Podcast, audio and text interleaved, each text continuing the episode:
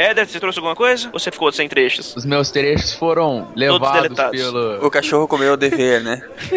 É, né? É. O cachorro digital comeu meu dever. Bem, pessoal, vamos começar nossa aula. Todo mundo animado. Sema- Semana que vem tem provas. Então vamos. Isso, boa, Silmar. Já, já sabe que você vai ser o primeiro a responder as perguntas. Já que você tá tão animado, levantando a mão, querendo participar. Vamos para a chamada. Cadê a folha? Cadê a folha? Cadê a folha de chamada? Alguém roubou a minha folha de chamada? Vamos ver. Assim, Cardoso. Cardoso. Eu? É, não é Cardoso, é Carlos. Eu? Eu? Boa, vai lá. Aqui tá só C. Car- A minha ficha tá só C. Cardoso. Peraí. Não fala que por três anos eu caí no número 24 na chamada. Puta que pariu. Ai, ai, ai. Gente, sabe o que é mais bizarro? Meu sobrenome também é Cardoso. Olha aí, parentes Ok, distantes. vocês são parentes. Ok, nepotismo. Jorge. Ah, Jorge tá cuidando do Lucas. Jorge Lucas? Leandro. Leandro não veio, professor. Ficou. tá com dor de garganta. Ronaldo. Brilha muito. Presente! Que, nome é esse? Esse Cedilha aí, Silmar, é isso? Meu filho, seu, seu, seu nome é Silmar? Pre- presente mais ou menos contente. Cadê o nome do Éder na lista? Faltou. Faltou. tô o pensando nisso aluno, também. o aluno, esse, esse aluno aí, ele é intercambista. É transferido. Ela não tá na lista ainda, né? Você é aluno novo, meu filho? Você é aluno novo, meu filho? Sou, primeira vez. Levanta, Éder, e se apresenta. Diz de que escola que Exato. veio. Oi, pessoal, meu nome é Éder e eu não quero falar mais. Tá aqui. Não posso falar nisso. Isso, muito, Tá muito bem. Fica sentadinho aí, meu filho. Beleza, vamos lá. Então, pessoal, hoje, nós, hoje vamos prestar atenção porque nós vamos ver um dos, uma das maiores figuras da ficção científica, uma das maiores obras literárias que nós temos até hoje, que é o autor Júlio Verne. Ei! Vamos aí. Ah, eu achei que era Dan Brown. Não, Dan Brown é histórico. Não é ficção científica, é histórico.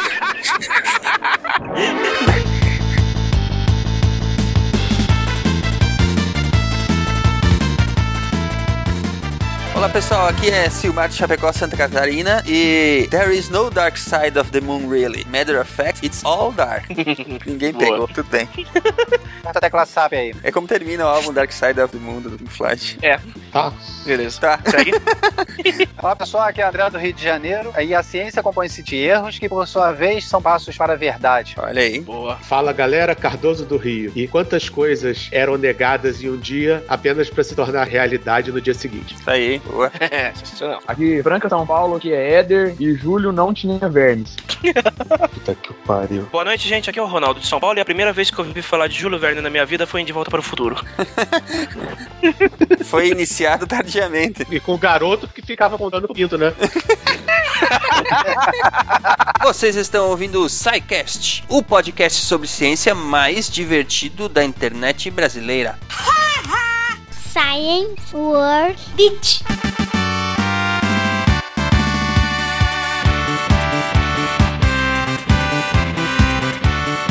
Muito bem, ouvintes do SciCast, bem-vindos à sessão de recadinhos, a parte da diretoria da escola, onde a gente vai pra tomar esporro e passar os recados pros ouvintes, né, Ronaldo? É isso aí, Silmar. Beleza. Então vamos lá, que aqui é pra ser VaptVupt. Como é que esse povo faz pra entrar em contato com a gente, Ronaldo? Então, vamos lá. O nosso Facebook é facebook.com barra Podcast. O nosso Twitter, Silmar, O Twitter é twitter.com barra Podcast e o Plus, é plus.google.com barra SciCastBR. E o nosso e-mail, contato arroba scicast.com.br. Mas, contudo, todavia, a melhor forma de enviar sua dúvida, crítica ou elogio é através do formulário de contato do site. Procure lá no menu Contatos. Estou. Cheguem lá no endereço www.scicast.com.br para poder acessar o formulário de contatos, ver as vitrines do SciCast que são produzidas pelo Pablo Rigamonte, que estão ficando bem bacanas, né, Ronaldo? Sim, tá sensacional, cara. O cara tá, tá, tá superando cada, cada semana. Cada semana uma vitrine mais bonita que a outra, né? Cheguem lá para dar uma olhadinha. A novidade dessa semana é que nós estamos fazendo uma campanha no Twitter e também no Facebook para que o SciCast seja levado até a Campus Party. Então, Isso aí. é, enviem uma menção para arroba Campus Party BRA, repetindo, arroba Campus Party BRA aí no seu Twitter e peça para que o SciCast seja levado para Campus Party 2015. E Isso também podem acessar a página lá da Campus Party Brasil no Facebook e também deixar uma publicação lá, deixar um recadinho para eles darem essa força pro SciCast, levar o SciCast lá pro, pra Campus Party, né, Ronaldo? Ah, com certeza. A gente quer estar tá lá, conseguir um mural lá, um cantinho pra gente poder falar com vocês e poder divulgar o nosso trabalho. É isso aí. Nós estamos planejando várias coisas legais lá, mas a gente precisa primeiro convencer os organizadores que vale a pena levar o SciCast pra lá, né? Então, é, cheguem lá, repetido no Twitter, arroba CampusPartyBRA e também na página oficial do Facebook vai ter os links aí no post desse episódio. Beleza? Beleza, isso aí, com certeza. Vamos lá. Outros recados bacanas. é, quem é usuário do iOS, por gentileza, continuem avaliando o SciCast lá na iTunes Store, que isso nos ajuda a subir nas paradas. A gente quer dominar o iTunes e chegar lá no top 1. Vai sonhando.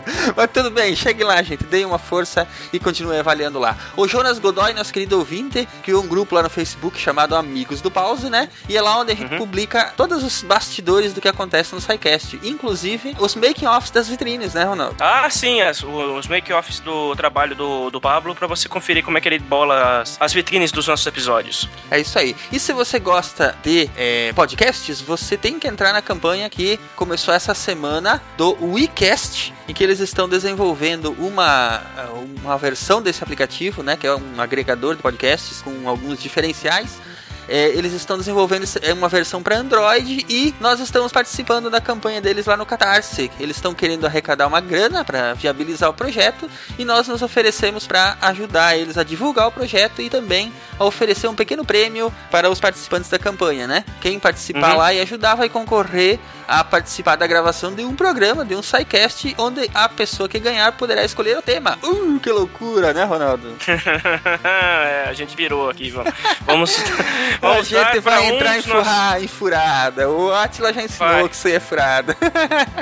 Vai, já, vi- ele avisou lá. a gente, mas a gente resolveu ignorar. É isso aí. Vamos chegando lá então, gente. Quem, quem puder ajudar, os valores são bem baixos, não tem necessidade de pôr a mão fundo no bolso. É pra ajudar a galera, é um bom aplicativo, vai ter versão eh, pra Android e todo mundo sai ganhando, né? Uhum. Nosso Com certeza. novo feed, Ronaldo. Nosso novo feed, vamos lá. É, então, gente, vocês que ainda assinam o feed do Feedburner, sa saibam vocês que o feed vai implodir, vai deixar de existir, vai cessar de existir. Então, atualizem seus agregadores de feeds para o novo feed que é feed.sicast.com.br. Repetindo, feed.sicast.com.br. Beleza, se vocês não usam iTunes ou us- e usam outros agregadores, atualizem o feed lá. Mandem as perguntas para o quadro da Bel e da Estrela. Respondem aí, nome que foi sugerido pelo nosso querido ouvinte Rafael Garcia Moreira, né, Ronaldo? Isso, isso aí. E elas já estão produzindo o, o programa e nós precisamos das perguntinhas de vocês. Vale praticamente qualquer coisa que possa ser explicado em áudio. É, a gente não tá limitando temas, não. Mandem as suas perguntas que elas vão responder tudo. É isso aí. E pra você que é um true amigo do Pausa, né?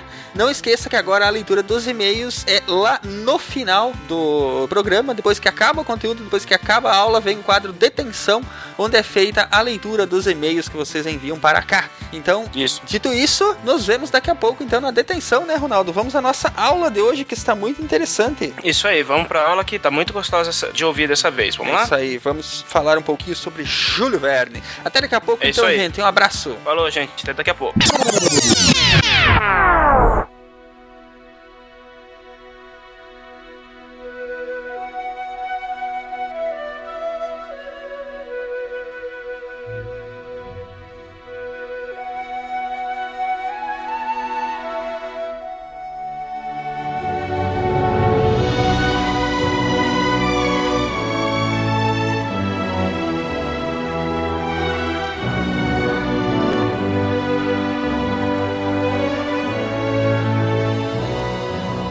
aventureiro está pronto e equipado. Ele olha para o seu objetivo à sua frente. Ele se prepara para visitar mundos sem fim, das profundezas da Terra até as crateras da Lua, visitando países e destruindo navios de guerra, preparando-se para lutar pela paz mundial ou lutando contra um naufrágio, escrevendo cartas em bilhetes de loteria ou enfrentando monstros esquecidos, pegando carona em submarinos, naves espaciais, dirigíveis, foguetes, máquinas de guerra, veleiros, abelhas gigantes e monstros marinhos. O jovem aventureiro está ansioso por viajar por lugares, conhecer pessoas e enfrentar desafios. Ele abre o livro e mergulha. Mergulha fundo. Ele mergulha no maravilhoso mundo de Júlio Verne.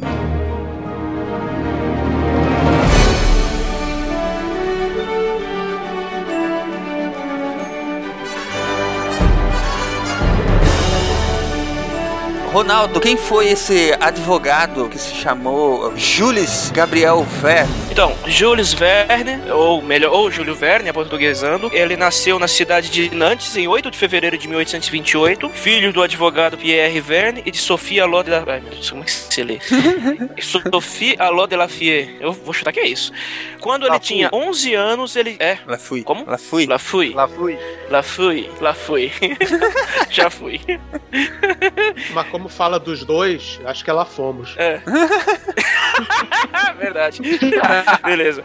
Boa. Então, com 11 anos, em 1839, ele começou os seus estudos no, no Colégio San, San Stanislas e começou, na mesma época também, ou muito pouco tempo depois, aos- a trabalhar os seus escritos já em prosa. Em 1848, ele se mudou para Paris, porque ele foi estudar direito, que era o desejo do pai dele, e no ano seguinte, ele foi introduzido no círculo literário da cidade pelo intermédio do tio dele. Ele conheceu umas pessoas fraquinhas lá, né? Vão fraquíssimas, mano. né?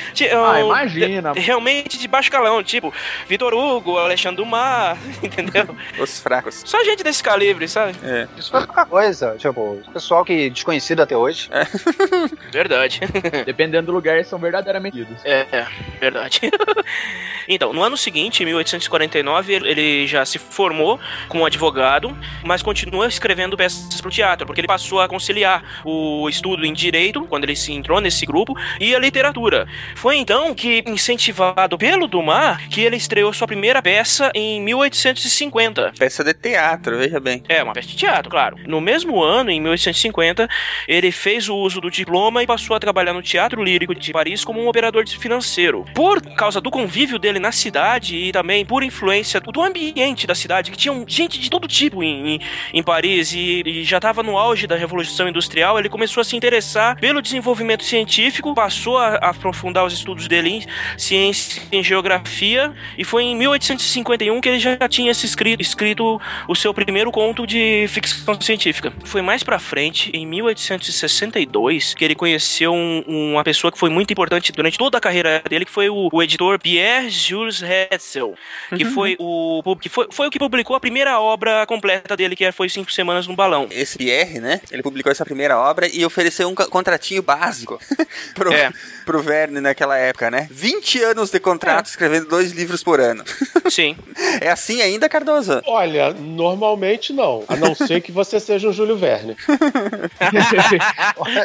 Eu não teria uma definição melhor. E, e aí é recomendado que você não assine contrato de exclusividade. Verdade, cara. Você vê só. Mas enfim, ele, ele, acabou, ele acabou assinando esse contrato, né? Com esse editor. E na verdade ele acabou. rico ele já era, né? É, exatamente. E ele acabou, na verdade, não cumpriu só por 20, ele cumpriu por 40 anos, na verdade, o contrato, né? Escrevendo duas obras por ano. Foi, foi. Duas vírgulas. Alguns anos ele escreveu mais de uma. Algumas não foram publicadas. Ainda existe livro dele não publicado? Não são exatamente livros, são histórias dele, no entanto elas não são livros. São pequenos trechinhos. Ele chegou a fazer livro de contos, assim, que, que já tem, que tenha sido publicado. Que a gente conhece mais os romances. Não, coletânea nenhuma. O, o forte dele sempre foi o romance. Mas mesmo hoje não tem, né? Tipo, porque ele caiu em domínio público. Mesmo assim, não, não se interessaram em fazer coletânea de contos dele. O Verne escrevia, em alguns anos, ele escreveu mais de uma história. Só que eh, eram histórias íntimas, eram histórias muito pequenas e não valia a pena publicar. E pelo jeito que se sabe, ele tinha escrito duas que foram perdidas. Ele contava ela pros filhos dele. Não fez backup.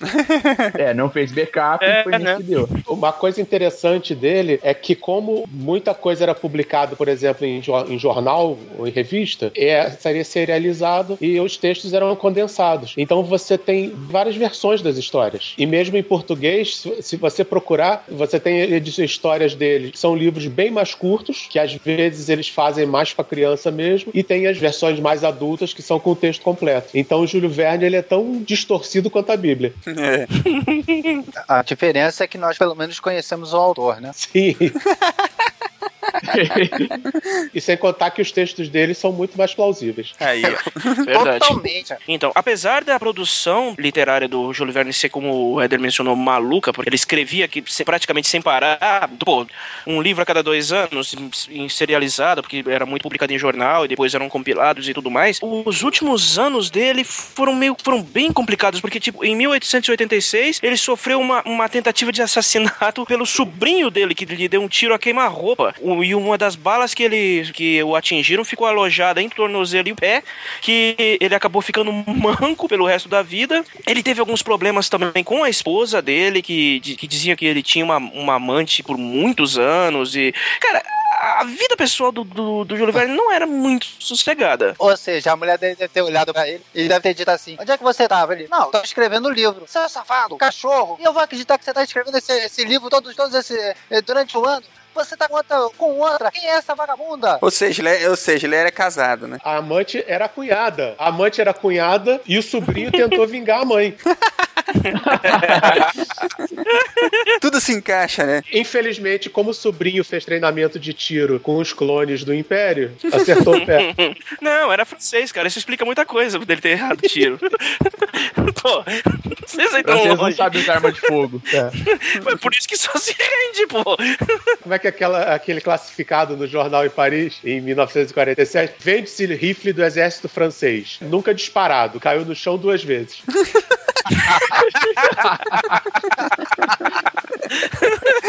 Caiu no chão duas vezes. Eles colocaram o Jean-Luc Picard na, pra ser o capitão da Enterprise de sacanagem, né? Teve um episódio que eles estavam enfrentando uma, uma navezinha lá de uma raça inferior, tinha sequestrado o George e aí, pra botar ele pra trabalhar como engenheiro. Aí o Picard perguntou: Ah, Worf, quais são as armas deles? Aí eles têm alguns lasers, não têm escudos, eles não são páreo pra nada que a gente tem aqui. O que que o Picard fez? Se rendeu. A estratégia dele foi se render pra uma nave do tamanho Mas é francês mesmo, né, cara? O mais engraçado é que ele era um francês roxo, velho. Do, do- do tipo, do, do tipo que não aceitava do, muito a, a, a união da, das nações, a união das nações da Terra. Fazia questão de manter os, costu- os costumes, a língua francesa e tudo mais. E me manda uma dessa. Come on, boys. Wanna be home by sundown. Por essa, esse fim de vida complicado que o Júlio Verne teve, as últimas obras que ele publicou já não eram tão otimistas com os avanços tecnológicos que vinham bem claros na- nas- nos primeiros livros dele. Ele ficou bem pessimista quanto ao futuro da civilização, como ele escreveu em Paris no século XX, que na época o Hessel recusou a obra. Ela foi publicada em 1989, mais de um século depois dela ter sido escrita, quando um bisneto do Verne encontrou o manuscrito e publicou. Encontrou, gram, grampeou e ficou milionário. É, foi o, é o Christopher Tolkien da, da, da família Verne. Ninguém me tira da ideia que o Christopher Tolkien inventa um monte de história e diz que foi o pai dele. Você vê. Ué, funciona pra literatura espírita. Ué, mas não é? Boa. Mas é, mas eu, eu expliquei isso pra uma amiga minha. Aí ela, é, pensando bem, realmente, porque esse- essa série de livros desse espírito aqui, que começou há não sei quantos anos atrás, de- o estilo do texto muda. Eu nunca tinha reparado. Eu falei, pois é, né? O fato dele ter ficado menos otimista é que também estava vendo o caminho, o, o caminho que o- as pessoas usavam a tecnologia, mas para fins bélicos. Eu acho que fica, fica muito aquele. O mesmo tipo de depressão, né? Como aconteceu com o Santos Dumont, ao ver o, usarem um avião pra guerra. Achei que isso aí era mito, cara. Não, ele ficou, ele ficou abalado. O Santos Dumont ficou É, abalado. ele com- entrou mesmo em depressão. Ele entrou em depressão. Ele já não era muito lá, muito daqueles muito contentes. É, Ele era esquisitão. Ele era esquisitão. ele era bem excêntrico mesmo. E nós gênios somos. Puta que pariu. É, é, é. Mas olha só, da obra, no fim das contas, o Werner ele escreveu mais de 100 títulos, entre romances, novelas e peças de teatro. Claro, entre eles a- o- as obras mais conhecidas, como 20 mil léguas, A Volta ao Mundo em 80 Dias, Viagem ao Centro da Terra, Da Terra à Lua, A Ilha Misteriosa, A Viagem ao Redor da Lua e por aí vai. O Júlio Verne faleceu no dia 24 de março de 1905. Viveu bastante. Bas- oh, bastante mesmo. São 77 anos. Vendeu bastante, sim. Come on, boys. Wanna be home by sundown. Bom, algumas coisas sobre o estilo literário dele que valem a pena ser ditas, né? Que ele desenvolveu esse interesse pela literatura, né? Meio contrariando a vontade do pai, que ele que, que queria que ele fosse advogado, né? Tanto que ele se formou advogado. Ele se formou, mas ele não exerceu. Não, ele até atuou. Em alguns, em alguns momentos ele até atuou. É, depois que ele casou, por exemplo, ele foi ser operador da bolsa lá em Paris. Ah, sim, verdade. Mas mesmo assim continuou com o gosto pela literatura, escrevendo as obras dele, né? Como o Ronaldo tinha comentado antes, o primeiro livro que ele publicou foi Cinco Semanas num Balão, em que já aparecia estabeleciam ali algumas marcas do que viria a ser ah, Uhum. o estilo de escrita dele, né? Coisas como descrições técnicas precisas, descrições históricas e geográficas, né? E, e Uhum. coisas que eram cientificamente plausíveis para a época, né? É, o Verne, ele, ele fazia um bom trabalho de pesquisa, por assim dizer, né? Ele também tinha muitos amigos na área científica, né? Pesquisadores e tal, que eh, sempre Ele tinha. passavam esse tipo de coisa para ele, né? É. Ele tinha, inclusive, amigos que calculavam a força que, por exemplo, a força que o peso da água ia fazer sobre o Nautilus, entre outras coisas, para que as máquinas dele fossem o mais críveis possível. As máquinas dele tinham toda, toda uma, um sentido científico. Uma boa descrição técnica, né? O Júlio Verne ele pode ser considerado o pai da ficção científica hard. É. Hardcore, né? Uhum. É porque, se você for parar pra pensar bem, que autores antes dele nós tínhamos de ficção científica? H.G. Wells. Antes dele, o Kepler, ele escreveu Somnium. Ninguém leu aquela merda. Qual? Só vale se... Eu li. Ah, você fala do livro do Kepler. Mas, mas ele vendeu esse livro? Teve? Tem, Somnium, que ele, ele descreve uma viagem à Lua através de uma droga. Então ele pegou um foguete brasileiro. Não porque ele não era datilógrafo. Não, o Kepler fez literatura fantástica, cara. Só faltou ter aquelas descrições que a Fabiane gosta de botar no Tumblr dela. É, é. Não, mas eu falo assim, o livro do Kepler, nesse ponto de vista, uma viagem à Lua através de uma droga, não é muito diferente de John Carter, por exemplo. Não. Entendeu? Que o personagem principal vai pra Marte através de um, sei lá, um portal, uma, um desejo mental, alguma coisa Não, assim. É, é, não, tinha um desejo, mas com uma. Ele tinha que ter uma chave lá, uma- um cristal, uma que tivesse a chave, e ele tinha que estar num portal. Isso, então. Mas eu acho que ficção científica, no termo é, calcado mesmo em, em tecnologia, ge- geografia, geologia, e mecânica e tudo mais, eu acho que o Júlio Verne foi o primeiro. É o que a- na, na língua inglesa é chamado de faction, que ele pega elementos ficcionais, né, baseados em, em conceitos de, de ciência e história verdadeiros. O Tom Clancy e o Frederick Forsyth escrevem muito isso, só que eles usam arma de geopolítica. Eles pegam todo o conceito de, de história e geopolítica pra, ah, como pano de fundo da- das histórias deles. Então, o- Clancy pe- pega mais, pega toda aquela parte de União Soviética, leste europeu, o Frederick Forsyth pegou toda aquela base da Guerra do Golfo para escrever o Punho de Deus, colocava Saddam Hussein com uma, com uma tecnologia de tipo, usar um canhão para jogar uma bomba nuclear no meio do, do escudo do deserto. Então, o John Le Carré, todos eles fazem uma grande pesquisa. Júlio Verne se, se especializou em, em ficção científica. Ele, como na época era comum, era chique, né? Rodas de cientistas, as, as academias de ciência na a Royal Society na Inglaterra, a Academia Isso. a Academia Francesa de Ciências, eles faziam reuniões até é, pro povo. Só que o pessoal trabalhando 16 horas por dia não tinha tempo pra ciência. No auge da Revolução Industrial também, né? Tem essa também. Com o alto fervor é, científico e tecnológico caminhando cada vez mais rápido, até por causa da a- por causa dos negócios, né? Havia necessidade de explorar melhor as máquinas a vapor, a, a au- automação. Então havia uma corrida desenfreada. Então os círculos científicos literários acabavam se misturando, que acabavam sendo pessoas, uh, pessoas influentes de, de todas as áreas interagindo entre si. E ele, como bom ouvinte, ele, ele escrevia cartas, ele pedia informação a astrônomos, a químicos, ele tinha acesso a, todos, a todas essas pessoas. Tinha uma biblioteca imensa. Claro que era muito mais complicado pesquisar naquela época, ele só tinha linha de escada, mas. ele montava o- os livros deles base- baseado em, em- fatos, em relatos. Não era, ele não saía inventando, inventando maquininhas maravilhosas porque, porque eram bonitinhas. Ele não fazia Star Wars, ele fazia Star Trek. É, verdade. Uma coisa legal que também ajudou o Júlio Verne a tomar contato com as coisas científicas da época, né, foi que em Paris aconteceram as feiras mundiais, né? Em- Uhum. Enquanto ele estava vivo, aconteceram três feiras mundiais lá. Foram as de é, 1878, 1889 e 1867. Que, é, bom, nessas feiras teve as- os maiores inventores da época, né? Graham Bell, Thomas Edison, Nikola Tesla, todos de uma forma ou de outra tiveram lá, né? Nessas Sim, o feiras. de 1889 foi até onde foi inaugurada a Torre Eiffel. Exatamente. Foi. A de 1878, inclusive, ela aparece na série Cosmos nova, né? É. É, que, é- que a- tinha o busto da, da Estátua da Liberdade lá, né? Aparece, né? Uhum. Numa das animações da série nova do Cosmos aparece. Isso, É. que foi um presente da França para os Estados Unidos. Uma coisa interessante de pensar é que a Feira Mundial ela levava inventores de todos os lugares do mundo e pessoas importantes de todos os lugares do mundo. O imperador brasileiro, Dom Pedro II, foi nas feiras mundiais. E por isso o Brasil foi o segundo país a ter telefone. Ele financiava o Graham Bell. Sim, verdade. O imperador de telefone, mas não tinha pra quem ligar. É, verdade. Devia ser uma merda pra passar trote. Oh, Depois virou a Telebrás e virou não tem no que deu, né? É, até esse negócio do Sérgio Mota. é. Mas assim, o Brasil teve uma exibição que é considerada uma, uma feira mundial em 1922, que até hoje é considerada a maior feira que o Brasil já, já teve. E tem uma agendada pra 2023 aqui também. Olha a só. feira de Caxias era bem grande também. É, é, muito bom.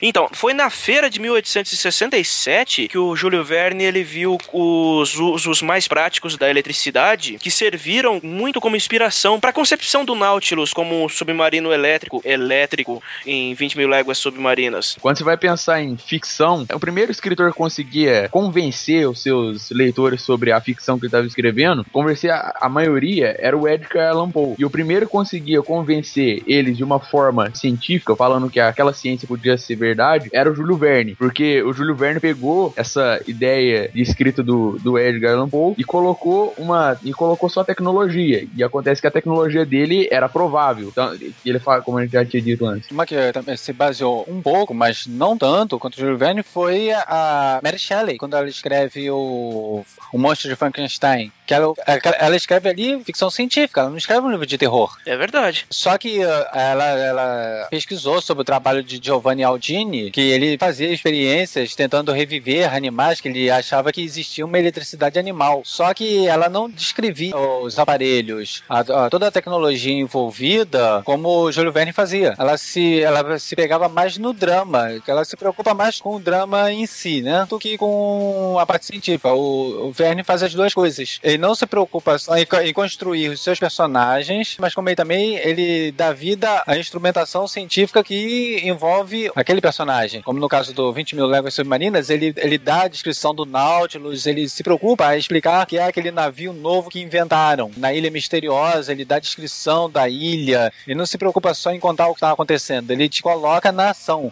Por isso, os livros dele, eles, como o Emmett Brown, Dr. Brown do De Volta para o Futuro fala, que ele faz se, se sentir um garoto, é toda essa descoberta, toda essa viagem que ele faz. Ele te pega pela mão, ele aponta e te leva durante toda a história. Você não se perde em momento nenhum, você não precisa de ter grande imaginação. Ele traduz toda a ideia dele para que você veja que ele viu, que ele criou. Isso é o que é uma das coisas mais fantásticas no livro dele. Come on, boys. Wanna be home by sundown. A primeira obra dele é o Cinco Semanas em um Balão, que não é o A Volta ao Mundo em 80 Dias. É, ele é mais ou menos um precursor, né? Precursor, tipo, foi, o- foi o primeiro livro dele. De 1863, né? 1873. Ele narra as aventuras de três exploradores que viajam ao continente africano, a bordo de um balão de hidrogênio. Tipo, hidrogênio, cara. Ele já, ele já sabia que o hidrogênio, que é o gás mais leve, por, por causa disso ser menos denso, é o que tem excelente flutuabilidade. Em seguida dele é o hélio. O- até o Hindenburgo, os dirigíveis eram feitos de hidrogênio, mas a- na, quando ele idealizou, não havia o conceito de dirigível ainda. É verdade, tem essa também. A importância dele é ser o pontapé inicial de uma nova literatura, né? Uma coisa que é interessante se pensar é que balões de hidrogênio, igual o que ele usava, o, o que vai escrever cinco semanas em um balão, foram usados até o século passado, porque esses balões, eles têm uma flutuabilidade muito boa, dá pra você transportar uma boa quantidade de cargas. Como os aviões não tinham tanta tecnologia para transporte, pessoas eram transportadas neles e tudo mais. Até que em um maravilhoso dia, é, um, um dos balões começou a pegar fogo. Logo em seguida, outros acidentes desses aconteceram, porque o hidrogênio é altamente inflamável. Hoje existem alguns que são feitos com hélio, mas não existe necessidade deles. As pessoas fazem porque são legais. É, cara, é basicamente aquilo. A tecnologia que ele adiantou aqui dos dirigíveis no livro, ela era prática porque permitia realmente que tra- transportasse mais carga e tudo mais. Mas, é, mano, hidrogênio é realmente uma parada muito instável. E, de- e depois do Hindenburg, nunca mais. Umas curiosidades aqui. O balão, ele foi batizado do nome Vitória, em homenagem, obviamente, à rainha Vitória do Império Britânico. Ele não foi encontrado numa lixeira, não. todo, todo bebê que encontra em lixeira coloca o nome de Vitória, tipo, sei lá, né? Claro, né? Eles não vão dar o nome de loser pro neném, pô. Né? é, então, as dimensões dele pra época eram até bem consideráveis, que era 15 metros de comprimento pro balão, 5 metros de diâmetro de cesto, assim como o processo de utilizar o hidrogênio para fazer ele voar. É, e os detalhes dele foram pensados para que o projeto em si fosse possível, tanto do gás utilizado, as dimensões, a forma de construir o balão. E aquilo que a gente falou, os balões de hidrogênio, eles foram, durante muito tempo, um meio de transporte prático para se carregar grandes quantidades de componentes, material, pessoas. Era um transporte, digamos assim, não tão rápido quanto o avião, mas na época era pelo menos bem mais prático, né? O único problema é que ele era, de certa forma, não, não lá muito seguro, né? Um pouquinho inflamável. É, só um tiquinho. Tinha problema com fumantes, no caso. né, então. O problema nem foi com o fumante do Hindenburg. A, a bem da verdade, não se sabe o que aconteceu direito com ele. Foram os Illuminati, Porque cara. a área de fumantes dos dirigíveis a hidrogênio era separada numa cabine pressurizada. Ele explodiu no, no pouso, né, cara? Ele já tava pousando quando ele pegou fogo. Foi no pouso. O problema não foi nem o hidrogênio também, era que a pintura que usaram no Hindenburg era extremamente inflamável também, era quase nitrocelulose. É Nossa. termite o nome. Termita. Permite é ótima. Come on, boys. Want to be home by sundown. O Volta ao Mundo em 80 Dias, ele começa com uma aposta. É. Já começa que, antes de tudo, a construção do personagem Phineas Fogg, ele é extremamente um inglês típico, né? Extremamente metódico. E que não conseguia ninguém pra trabalhar pra ele. Também porque será, né? Aí, um criado que era francês, chamado Passepartout, é que aceita trabalhar pra ele, mesmo com todas as idiosincrasias dele. Há um filme que, ó, a primeira versão, quem interpreta é o David Niven, que faz o papel do Phineas Fogg, e quem faz o Passepartout era o Cantinflas, que era mexicano. É. Já a última versão é com o Jack Chan. Jack Chan. Tipo, é zoar o trabalho do cara. Sério. Eu olhei aquilo, tipo, tá de sacanagem, cara. Pô, tipo, Duas vezes, né, cara? não faz sentido, cara. Como é que você coloca uma hora um mexicano e depois um chinês pra fazer um francês? Não, mas o Cantinflas tinha uma boa interpretação. Tipo, ele passava pra francês. Pô, mas o Jack Chan não, não tem como, cara. Tipo, ele é chinês e acabou. E, tipo, não faz sentido. É a globalização. Ah, o cara que fazia o mestre no remo desarmado e mentiroso também não era coreano. Pô. É verdade. Desarmado e curioso. Mentiroso. É, tem essa. Cara, mas tipo assim, o Volta ao Mundo ele começa com uma aposta, mas é uma aposta pilha errada, né, cara? Totalmente, né? Tipo, 80 dias pra circundar a Terra em cima de um balão. Tipo, que em sã consciência no fim do século XIX ia aceitar uma maluquice dessa? Aqueles ricaços desocupados. E é, fazendo pontos de checagem. Sim, exatamente, com pontos de checagem, que é ainda mais maluco. Ou seja, o cara tinha que parar, perder o tempo de descer pra ir, sem falar que ele tinha que pegar os víveres, né? Uma das cenas fantásticas do filme é eles pegarem, o pastor ele se inclina pro cesto e com o balde ele pega neve do alto da montanha pra gelar champanhe. Isso. Isso é sensacional. Pô, isso é fantástico, cara. Isso é muito maneiro. Olha só, olha só a maluquice que era o trajeto da circundação da Terra no, que o Fogg aceitou fazer. Cara, não reparem se eu falar alguns termos uma, meio estranhos aqui, vocês me corrijam, por favor, que eu- a edição do meu livro é de português de Portugal, que foi impressa na Espanha. Com tinta francesa e papel inglês. Bom, então vamos lá, olha só. Olha a maluquice que era a viagem. De Londres a Suez pelo Monte Senise e Brindisi por. Aí que vem. Por paquetes e caminhos de ferro. Até o dia 7. De Suez a Bombaim por paquete. Que diabos é paquete? de Suez a Bombaim por paquete, 13. Dia 13. De Bombaim a Calcutá pela estrada de ferro, 3 dias. De Calcutá a Hong Kong, mais 13 dias. De Hong Kong a Yokohama, mais 6. De Yokohama a São Francisco, 22. De São Francisco a Nova York, pela estrada de ferro, 7 dias. De Nova York a Londres, mais 9 dias. Cara, é uma insanidade completa. Olha só, respondendo a sua pergunta. O paquete era navio de passageiro. Ah, Eu tô falando, mano, que essa edição aqui é doida. E como ele chegava mensalmente, virou apelido de menstruação.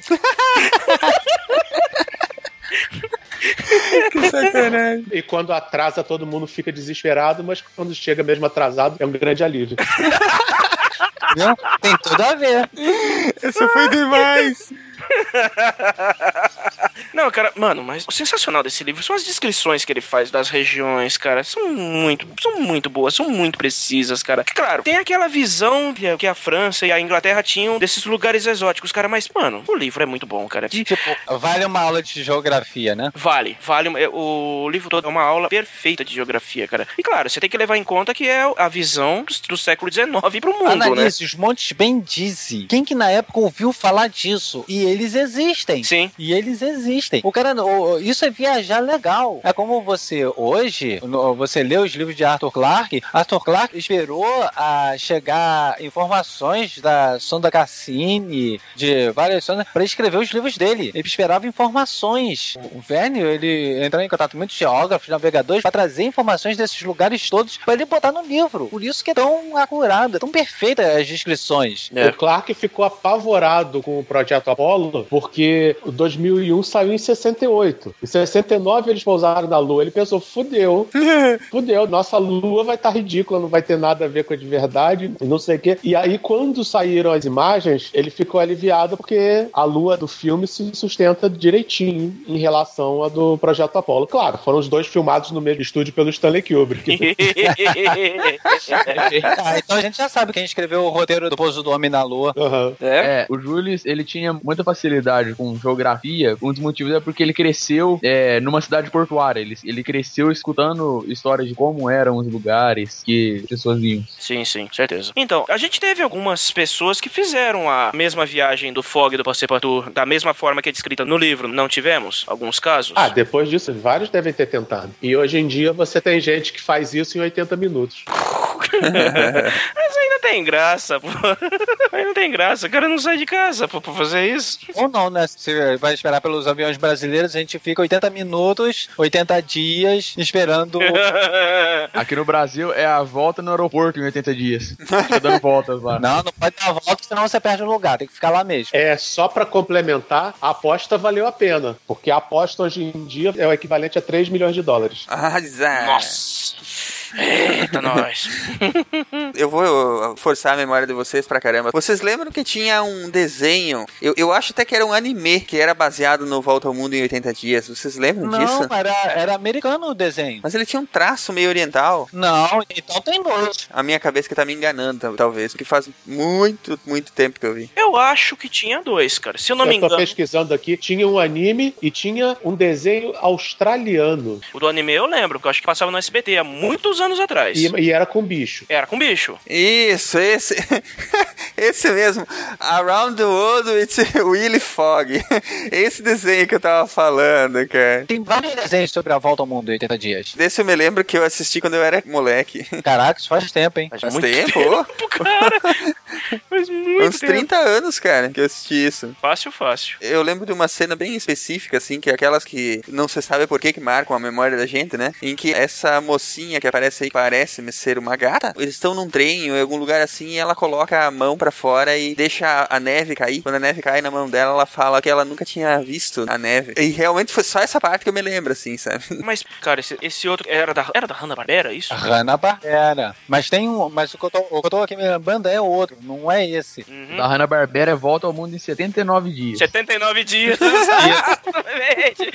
E lançaram na mesma época, né? Pra, pra todo mundo ir ver o que era mais rápido. É. E tinha um. Um dos apostadores fazia de tudo pra atrapalhar eles. Sim. Verdade. Ah, É verdade. Sim, é esse sim, esse mesmo. Era Fini Fog, o Passepartout era o Hop, tinha o Grão de Bico, Grão de Bico, Bomba e Simão, cara, os vilões.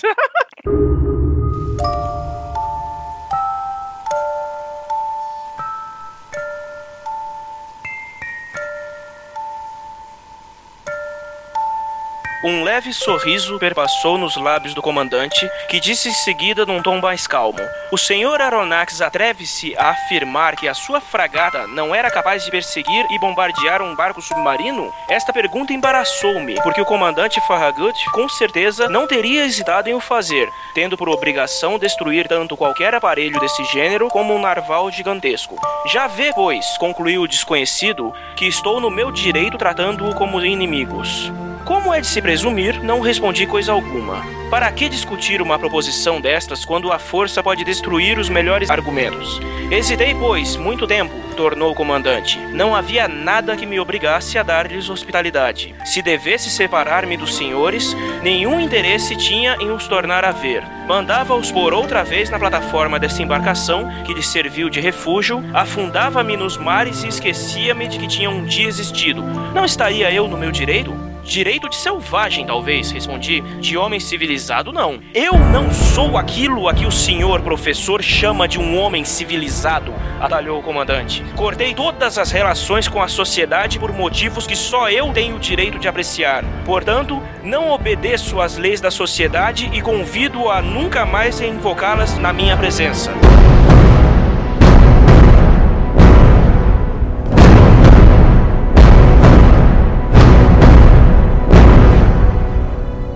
20 mil léguas, cara. Esse é meu livro favorito. Eu gosto muito desse trecho da, da declaração do Nemo, que ele não é civilizado. Ele questiona o que é ser civilizado, bem na verdade. Também com aquela barba. então, gente, eu sei que essa é a obra preferida de, todo, de praticamente todos os fãs do Júlio Verne, apesar que eu já tive conversas com alguns que preferem, por exemplo, o Viagem à Lua, da Terra à Lua, alguns, alguns chamam, né? Terra à Lua, cara. eu prefiro 20 mil léguas submarinas, mas, tipo, é o que eu chamo de a Santíssima Trindade verniana, né?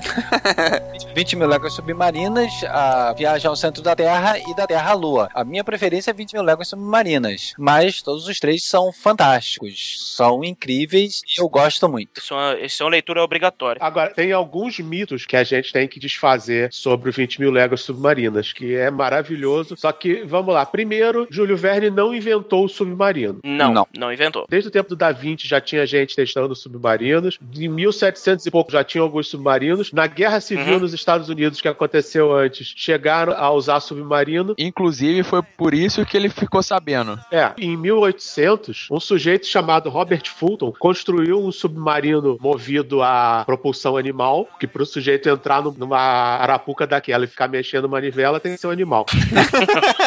Biologicamente é um animal, mas enfim. É, e ele batizou o submarino dele de Nautilus. Então o Nautilus nem foi o primeiro submarino. Não foi. Esse Nautilus Nautilus do Fulton foi o primeiro submarino prático. O primeiro registro de algo que poderia ser um barco submergível foi o modelo que o Cornelius Drebel apresentou em 1620. Porém, há quem acredite que os registros dessa embarcação tenham sido extremamente exagerados. Então não dá para ter certeza. E bem, a rigor todo barco é submarino, mas só uma vez. Exatamente. e outra, o Nautilus, ele não usava energia nuclear. É, a energia era misteriosa. Não ficou claro no livro qual era a fonte de energia. Ele, a fonte de energia morre com ele. Não, não. Ele usava um gerador elétrico com uma bateria eletroquímica, só que usando uma reação altamente eficiente. Ele descreve as garrafas lá dos eletrólitos dele no livro. É que essa é uma daquelas partes que o pessoal costuma pular ou não colocar nas versões para criança. Mas não era basicamente um reator? Não. É, mas é que quando começou a ser divulgado isso, já era na época do átomo, já tinham jogado uma bomba atômica no Kengo do lado dos japoneses, e tipo, átomo, átomo, átomo, energia atômica é legal. Tipo, havia planos até dos Estados Unidos usar bombas atômicas para abrir diques. que beleza. é, os russos usaram. É, ué, existia até supositório de rádio, rádio elemento radioativo, não rádio é, eu sei. eu sei, eu tô ligado, eu tô ligado. já pensou se fosse? Não, já pensou aquele rádiozão grandão? Bom, vamos pular, vamos passar esse lado. É, verdade. então, acho que de tanto essa mania de coisas atômicas, aí tentaram puxar, não, era um submarino atômico e tal. Aí os Estados Unidos é, lança ao mar o primeiro submarino atômico, aí tipo, coloca Nautilus e começou a criar toda essa ideia que a energia lá do, era a energia atômica. Mais algum mito pra desfazer aí, Cardoso? Eu acho que eram basicamente esse. Porque a lula gigante existe. É. Sim. Lulas gigantes existem. Não chega a ficar abraçando navios na superfície. Mas aí é uma questão de aventura, né? Pô, tipo, é um livro de aventura. Ele não é um livro de biologia marítima. Você quer o quê? Viu? Então, por favor, não seja chato, não exija a acurácia perfeita. Exato. Você tem que criar um desafio ali. Mas as lutas gigantes chegam ao tamanho de cachalotes, cara. 13 metros, 15 metros. E dá uma briga boa entre os dois, viu? Se bem que eles já acharam cicatrizes de ventosas em baleias que, quando eles extrapolaram o tamanho, navio não digo, mas barquinho pequeno, não, se, eu- se, se pega uma daquela já era. A descrição que o Verne faz do Nautilus é muito apurada, porque ele foi baseado tanto no modelo do Fulton quanto de outros submarinos que já eram projetados naquela época e vinham sendo testados. Além de, claro, a descrição que o Verne faz do próprio Nemo, que é um homem que veio do nada, uma tripulação que fala uma língua inteligível, um cara que se diz que não é civilizado. Ele inventou o Esperanto. É, por assim dizer, inventou Esperanto. uma língua que ninguém tem bodega nenhuma. Peraí, mas você é Esperanto ou é amigo X? Não, cara, Esperanto ainda é melhor que Miguxês, cara, por incrível que pareça. É, mais inteligível. É, não é mais entendível. O próprio nome do Capitão Nemo já dá a entender que ele é um é uma criatura à parte da sociedade, porque o Nemo vem da edição latim da Odisseia, que é o nome que o Ulisses usa pra se identificar ao Cíclope, que ele fala que o nome dele é Nemo, que é ninguém, um sem nome. E eu achando que era o nome de um peixe, palhaço. Aquele peixe não é ninguém, cara. Aquele peixe não era pra estar ali. Até porque se ele perde a fêmea do grupo, o Nemo iria se transformar em mulher, pô. É verdade. É, exatamente. Cara, mas muito, muito bom. E depois você acaba descobrindo que, tipo, o Nemo, ele era um homem que jurou vingança contra o Império Britânico. Que ele, no livro, ele é descrito como um possível príncipe indiano, que teria perdido a família, teria perdido todas as suas posses. Só que ele era um engenheiro ferrado. Ele criou um barco submergível como ninguém tinha visto antes e estava tocando terror pelos mares do mundo, principalmente mirando o Império Britânico. Navios de guerra. Navios de guerra. Só que assim, originalmente, o Nemo não era pra ser indiano, ele era pra ser polonês. E o inimigo não era o Império Britânico, era o Império Russo. Só que acontece o seguinte, o Hessel mandou o Nemo mudar essa parte, porque na época a França era aliada da Rússia. Então se ele publica um livro em que ele coloca um protagonista meio herói, meio vilão, que depois se descobre ser um inimigo dos aliados dele, isso ia acabar gerando muita controvérsia. Podia gerar retaliação e tal, então ele acabou mudando. Foi aconselhado a mudar. É, na verdade ele não era nenhum dos dois, ele era um anti-herói. Sim. No Repitão, ele, ele tá fora de qualquer julgamento moral que você possa ter. Tipo, as motivações dele não tem nada a ver com perversidade ou ele se opunha ao Império. Mas nessa época as pessoas eram tão sensíveis que todo mundo tinha conta no Tumblr. você vê que na época, se você não fosse falar bem da mulher, você não botava o nome. Você falava a Madame M, tracinho, tracinho, tracinho. Era comum em romance na época você escrever assim. Então, botar um vilão de um país aliado seria.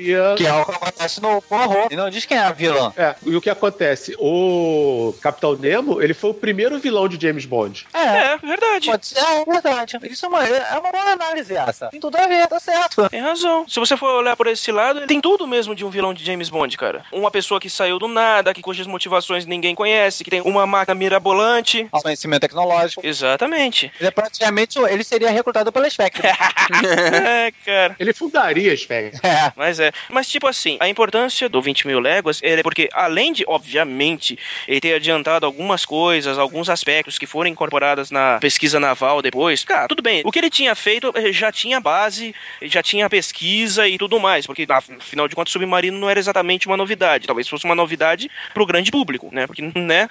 E não só isso, ele ainda usa Ah. escafandros e sinos de mergulho. Exato. Ah, o cara luta no meio do mar. Tipo, ele não Exato. fica só preso no ambiente do submarino. O ambiente todo é um oceano todo. Sim. O 20 mil léguas é considerado a primeira obra, digamos assim, que teria dado o pontapé na literatura, digamos assim, mais. Ai, como é que eu vou colocar isso? Foi o início, digamos assim, de um despertar da consciência da conservação do meio ambiente. Principalmente na época em que era o. em que o livro foi publicado, que a Revolução Industrial estava enfumaçando a Europa inteira. E aí ele usa o quê? Um navio elétrico. Exatamente. Ele já tinha a visão, é, ou seja, ele é o precursor do Elon Musk de usar energia elétrica. Verdade. É, é como eu falei lá atrás, cara. A feira mundial que ele visitou, que ele viu as pesquisas com eletricidade, energia. É, eletricidade, alguns também já mexiam com energia solar e tudo mais. Essas formas alternativas de energia, ao contrário de que todo mundo preferia queimar carvão, carvão, carvão, ele apontou pra isso. Existem outras formas de energia que você pode utilizar que não carvão, que não combustível fóssil. A carvão era mais barato, né? É. Muito mais barato. É, uma coisa que é interessante a gente botar aí sobre o submarino é que ele provavelmente não ia funcionar a eletricidade, porque a eletricidade que você tem de uma pilha ia ter. A pilha ia ter que ser maior do que a descrição do submarino pra poder fazer ele funcionar. Mas isso por causa da eficiência. A questão dele é exatamente que ele criou uma pilha infinitamente mais eficiente, pelos padrões de pilha da época, claro. Os U-Boats, todo submarino da bateria não, não é problema, não. O que você tem que pensar, tipo, se a eficiência fosse 100%, ainda, a bateria ainda teria que ser gigante. 100% não existe, 100% não existe. Por favor, nessa, nesse podcast nós ainda respeitamos as leis da termodinâmica.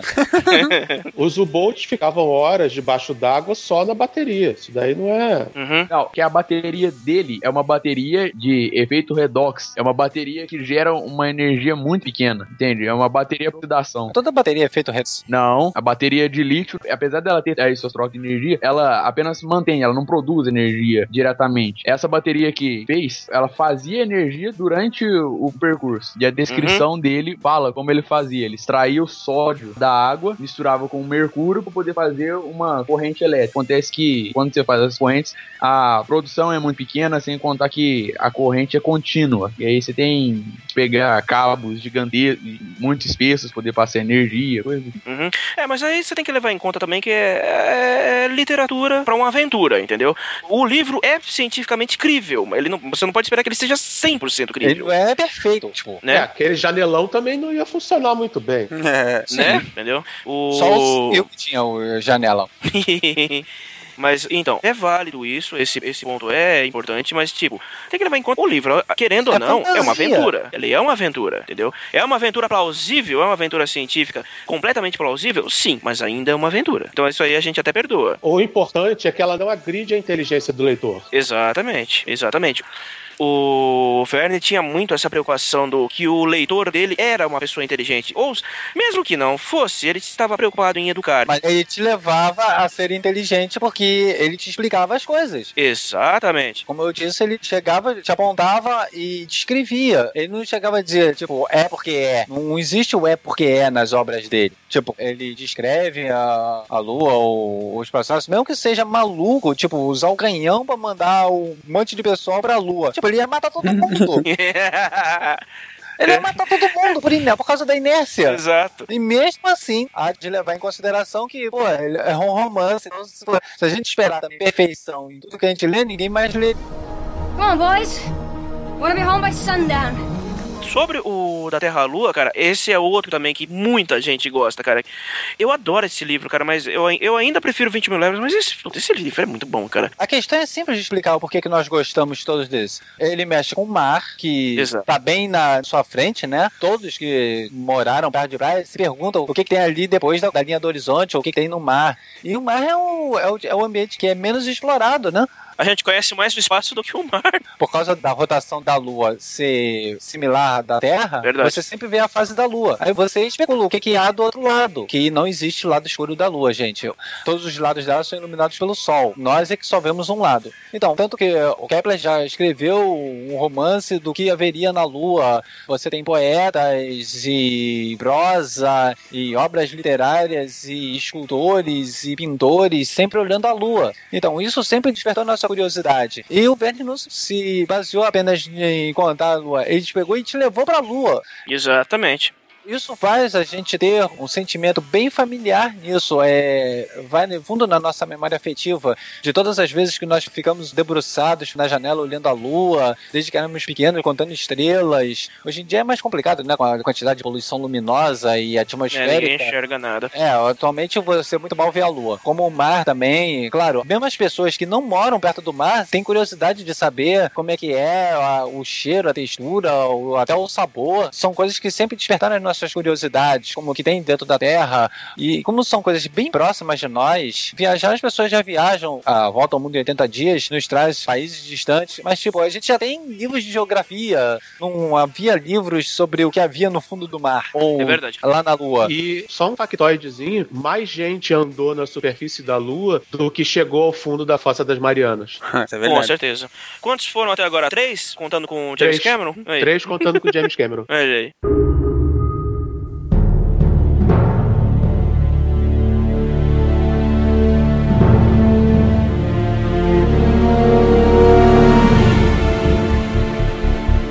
Os ignorantes chegaram a saber com respeito ao movimento de rotação da Lua, tanto como o diretor do Observatório de Cambridge começou a inquietar-lhes o espírito o movimento de revolução do satélite em volta da Terra.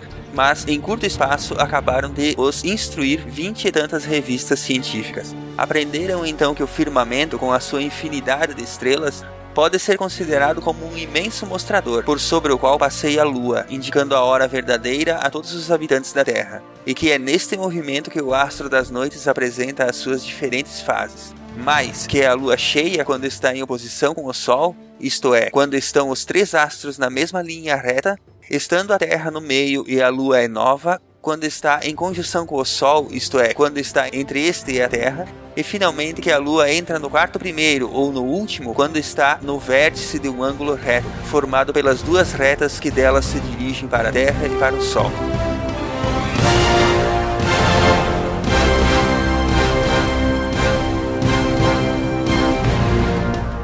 Isso vale para uma aula de ciência. Exatamente, é praticamente Sim. uma aula de ciência sobre, sobre o movimento da Lua e da Terra, né? Que a Lua enquanto astro. Tipo, isso é uma aula de ciência. Não tem como dizer que não. Né? E no geral, assim, todas essas obras dele tem essa acurácia. A acurácia a gente já sabe que existe, mas Essa delicadeza, esse sentimento de fascinação dele mesmo, o modo como ele descreve, ele passa essa satisfação dele, não só pelo objeto que ele está mostrando, mas pela satisfação de contar aos seus leitores a satisfação dele. e as descrições são muito detalhadas, né? E apaixonante. Exatamente. Não só detalhadas, mas é um detalhamento apaixonante. Não é aquele academicismo chato. É de um- uma pessoa que realmente ama aquilo que tá falando. Eu sei que é polêmico, mas não é Tolkien. É Exatamente. verdade. Que o Tolkien, quando cisma de entrar em detalhe, ele fica naquela punheta. Então, os hobbits fumam quatro tipos de ervas. A erva tal é encontrada na montanha tal e é produzida pela família não sei o quê. E aí vai dez páginas falando sobre maconha de hobbit. Tem partes que tu quer pular, né, cara? Por mais que eu goste de Tolkien, tem partes que. Né, Aí quando vai chegando no final do Senhor dos Anéis, eu acho que ele já tava de saco cheio, ele começa a correr. Exato. Você vê nitidamente que ele começa a correr. Ele passa por cima, não, porque ao final o pessoal do grupo lá brigou com os outros e venceu e ele tira aqueles homens selvagens do um Deus Ex Machina lá dos homens selvagens ajudando todo mundo. É. Ele, pô, vambora, ele, vambora, vambora, quero acabar logo com isso. E depois ele fala nos apêndices que o livro dele é curto demais. Come on, boys. Want to be home by sundown. A ideia do canhão, eu acho que ele pegou daquele exercício mental de Newton. Quando Exato. Newton ele escreve sobre o movimento orbital, Uhum. ele diz o seguinte: se ele colocar um canhão no alto de uma montanha e der um tiro, a bala segue e faz uma trajetória parabólica por causa e cai por causa da gravidade. Mas se cada vez ele aumentar a carga e aumentar o tamanho do canhão, a bala iria mais longe. Até que a bala ia cair tão longe que ia passar a curvatura da Terra. Aí o Newton ele discute isso, que a velocidade angular do canhão seria contrabalançada pela força da gravidade. E aí ele iria entrar em órbita. E assim ele explica porque a Lua está gravitando ao redor da Terra. É, ele, ele ia ficar caindo eternamente. O Verne ele parece aproveitar-se desse conceito para contar como ele iria mandar os homens à Lua, que é através de um No canhão. caso, é um canhão ignorante que ele descreveu, né? Pra romper o campo gravitacional da Terra. Não tão ignorante, e ele mesmo descobre que eles não conseguem olhar pelos telescópios porque a fuligem que o canhão emanou, a língua de fogo e a fuligem que ele emanou, encobriu os céus. É. Ele não esqueceu esse detalhe, que a fumaceira do canhão ia impedir que você vê qualquer coisa. Ou seja, o Júlio Verne fez o inverno nuclear. Essa foi fogo. E o mais legal é que essa ideia de usar um canhão para colocar carga em órbita foi levada a sério por muita gente. Uhum. Os Estados Unidos testaram, conseguiram colocar uma carga no limite do espaço, só que como era um modelo de teste, não tinha capacidade de atingir velocidade orbital. E quem estava investindo nisso a sério era o Saddam. Quem? Saddam Hussein? O Saddam Hussein. Sim, ele pegou os conceitos do subcanhão do Bull, do Gerard Bull. Ah, sim. Eles chegaram a fazer um protótipo e já estavam com as peças para fazer um mega canhão que iria mandar pelo menos até os Estados Unidos. Só que nisso Israel entrou na história e o cientista é, sofreu um acidente onde ele caiu numa velocidade muito rápida com a cabeça no- em algumas balas de 9 milímetros. E aí as peças foram interceptadas, foram destruídas e só sobrou o protótipo. Então, a isso é o que o Punho de Deus do Frederick Forsyth narra. Que, na verdade, o que foi pego, de acordo com a ficção do livro, foi nas peças do caminhão pequeno, que tinha um canhão maior ainda. E ele diz todas as especificações técnicas e onde foi construído. E tem gente querendo fazer isso agora com aceleração eletromagnética. O Musk não andou mexendo algumas coisas com isso? Não, o projeto dele era só de um trem. É, exato. O Hyperloop era um trem. Confundindo, verdade, tem razão, tem razão. Mas, tipo assim, a descrição do Newton é que, tipo assim, se o disparo da bala for potente o suficiente, a bala entra em órbita. E no caso do livro, ela teria que ser potente o suficiente para ela romper o campo gravitacional da Terra e depois ser fisgado pelo da Lua, não era isso? Uhum. A questão é que isso não parece ser tão absurdo. Tudo é uma questão de ângulo. Hum. O problema é que você não pode dar um tiro verticalmente para cima. Porque Claro a, que não. a gravidade da Terra impediria isso. Tanto que qualquer foguete ou os ônibus espaciais, a subida é inclinada. E também a questão de onde sai o. Porque a Terra não é redonda feito melão. Na verdade, as últimas medições, eu acho que ela é toda disforme. Ela é toda torta, né, cara? Ela é toda torta. A diferença não é tão grande, porque para entrar em órbita, tipo a estação espacial, você só precisa de 8 km por segundo. A velocidade de escape da Terra é 11 e pouco. Hum, é, Então a diferença é muito pouco. entendi. Ô pessoal, quando você vai pensar que o Júlio ele usou um canhão, ele pensou em usar um foguete. Acontece que quando ele falou essa ideia pro amigo dele, que era físico, Hum. e o amigo dele falou: sem chance, não existe um foguete forte suficiente pra isso. Porque os foguetes hoje, eles só são fortes porque a gente passou pela Segunda Guerra, que os alemães inventaram o foguete que nós chamamos de V2, que você tem uma mistura de combustível pra poder subir. Antes disso era completamente impossível. Werner Braun, muito obrigado. O segredo todo da vida é a questão de combustão e o escape dos gases, que ele é bem mais eficiente. Ele não é tipo reto feito um, um cilindro. Ela é abaulada, ela vem o redondo, depois é que ele amplia para dar o escape dos gases. Exato. E o Verne, ele fez o livro sabendo que se você atirasse com um canhão, você ia matar todo mundo que tava lá dentro, mas ele ignorou isso e foda-se. Em prol da aventura, como eu disse. Outra coisa que a gente tem que pensar é que os alemães, durante a Segunda Guerra, eles fizeram a arma V3, que era um canhão maior do que o do Verne, que ele era tão grande que ele tinha que ficar no subsolo. Que como ele não conseguia atacar diretamente a Inglaterra, ele queria fazer um canhão que atirasse um míssil que saísse da França e fosse até a Inglaterra. Era o tal canhão sob a montanha, né? É, chama-se Super Arma V3. Ele era construído dentro de uma montanha, se não me engano. É, é bem por aí. Tinha um bunker só pra sustentar ele. Uhum. E qual que é o esquema desse V3? Ele ganha velocidade de aceleração gradativamente. Então, você tem uma força inicial, você vai ganhando aos poucos. Ele tinha várias câmeras de combustão. Sim, várias câmeras de combustão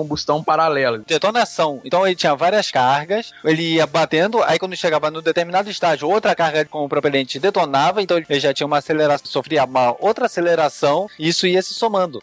As experiências que fez com uma carga única, mandava ele pelos ares, ele explodia. Isso mesmo. Era muito legal. Cara, é aquilo que eu falo, né, cara?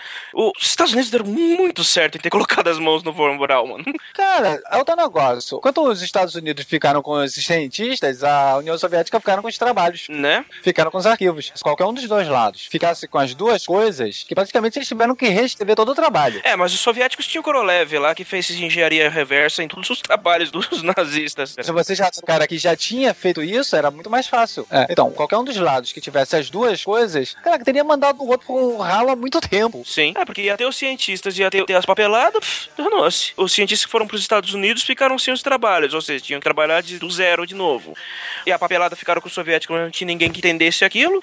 É, e o Korolev era um gênio, mas era um só também. Ah, pra nós, uma coisa é você ter o cientista que já é um gênio criando tudo do novo. Então os caras não tiveram tanto trabalho assim. Agora, os russos tiveram que decifrar tudo o que era aquilo. Cara, tipo, o que que tá escrito aqui? Aí o cara, pô, não sei. E ler alemão é uma merda. Exato, exato. Cara, a sorte deles é que além dos papéis, eles capturaram muitas V2, entendeu? Então eles tinham os documentos e tinham as armas para eles desmontarem. Come on, boys. Wanna be home by sundown. A nave do Júlio Verne era feita de alumínio. Acontece que na época isso era completamente absurdo, porque alumínio era o material mais caro do mundo. Sem falar que alumínio tem um baixo calor específico. Ele esquenta com uma facilidade incrível. Ou seja, É. se o coice da inércia não matasse todo mundo, o calor mandaria. E o Mandaria. alumínio ia pff, queimar. Mas negócio, é divertido. é, Faz parte da diversão da leitura. É.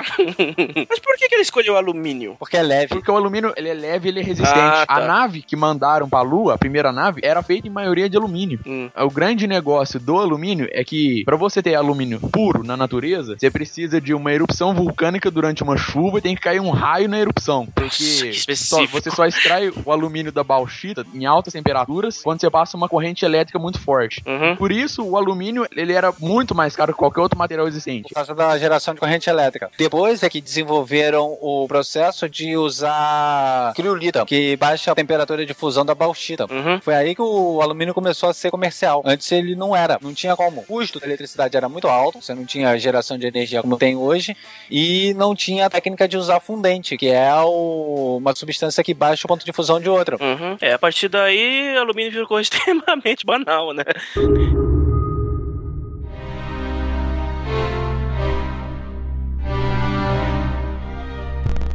Até logo, Axel.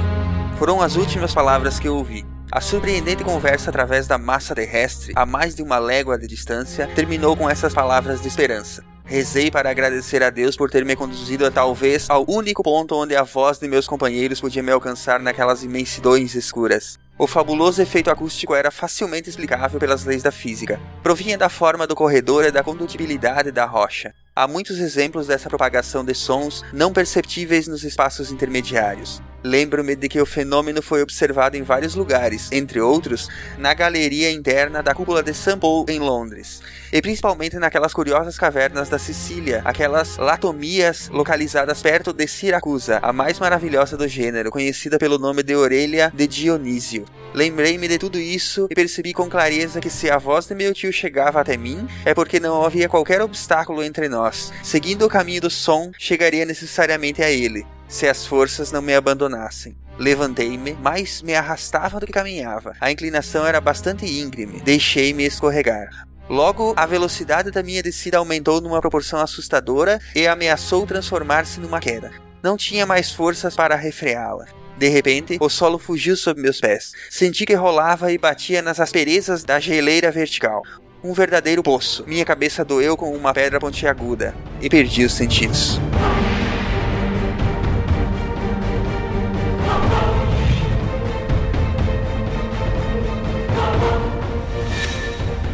O interessante do Viagem ao Centro da Terra é todas as técnicas que era o recheio do centro da Terra. Uhum. Quando ele entra para um vulcão e sai para um vulcão, que é o que tem com- comunicação direta com as camadas mais interiores da Terra. E eles não chegam ao centro da Terra. Eles não chegam, Eles não chegam. Eles não encontram a Terra Selvagem?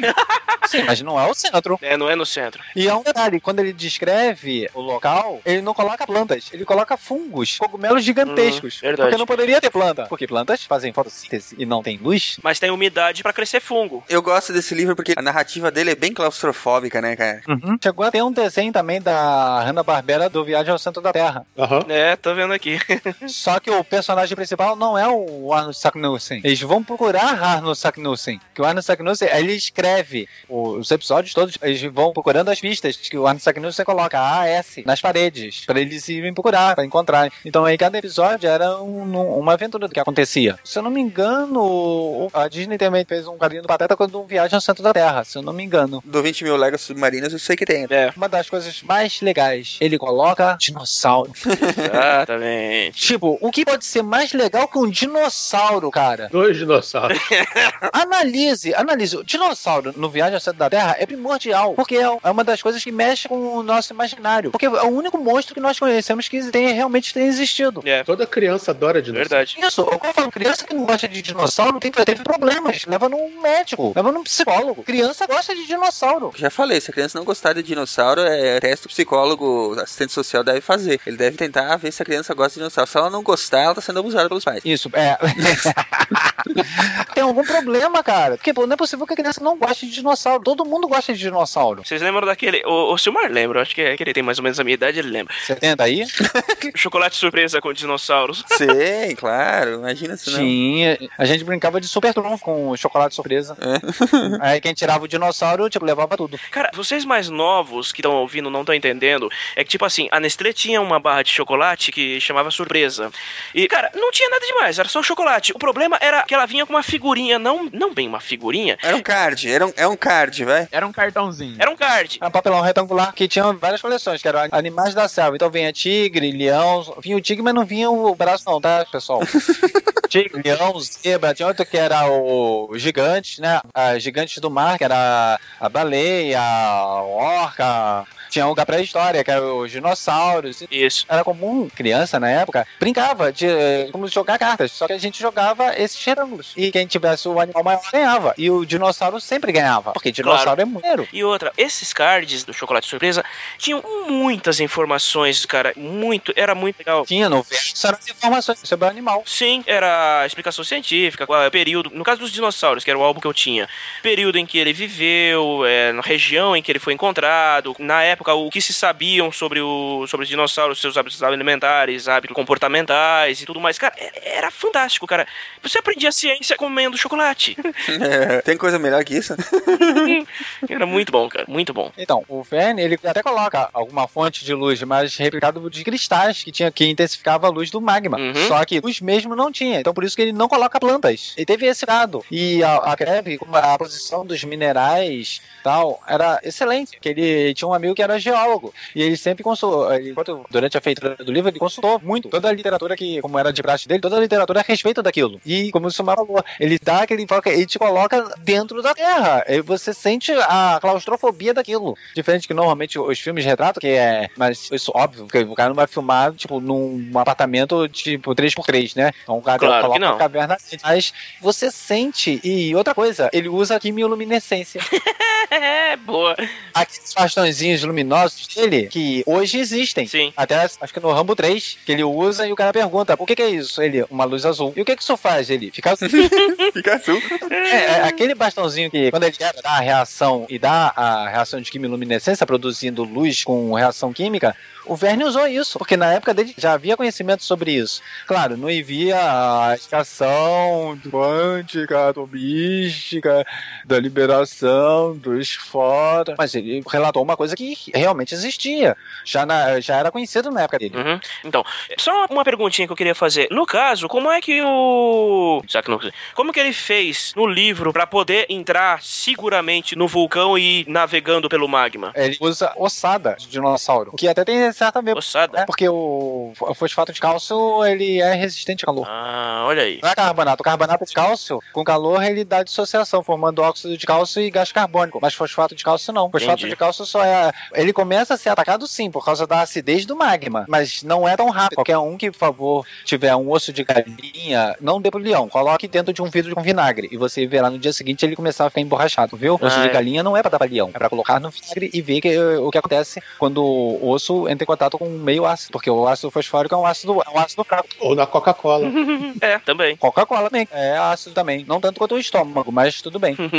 mas aí vê que ele destrói toda aquela estrutura de fosfato de cálcio e ele fica emborrachado. É verdade. Então, ele partiu desse conceito. Mas é claro, ah, pô, mas é o, o calor. Mais uma vez, é um livro. Não é um, um livro-texto de ciência. É uma aventura. Então, Uma aventura. curta aventura. Exatamente. Outra coisa, tipo, não existe guaxinins que metam a mão em armas e saiam dando tiros. Tipo, é uma aventura, tá? Mas é uma aventura muito boa. Nem texugos. Nem texugo. Nem Texugos. Texugo, cara. Puta que pariu. Tex- Texugo. Texugo é o Mario. Trocou de Texugo. É, isso aí. Come on, boys. Wanna be home by sundown. Por incrível que pareça, é a única biografia em português do Júlio Verne. Se chama Eu, Júlio Verne. É um livro excelente e foi escrito pelo JJ Benítez. É sério? Caramba! É sério. Isso foi antes ou depois dele soltar? Mas é aquele JJ Benítez? Aquele JJ. Cavalo de Troia for the win. O que explica muito o desejo do Benítez em fazer ficção e como ele faz bem a parte de ficção. Ele é péssimo na parte científica, mas ele é ótimo na parte ficção. Então, negócio, a parte científica, tipo, ele viaja, né? Ele criou uma, uma tecnologia que ele inventou. Apesar dele jurar de pés juntos que aquilo é verdade.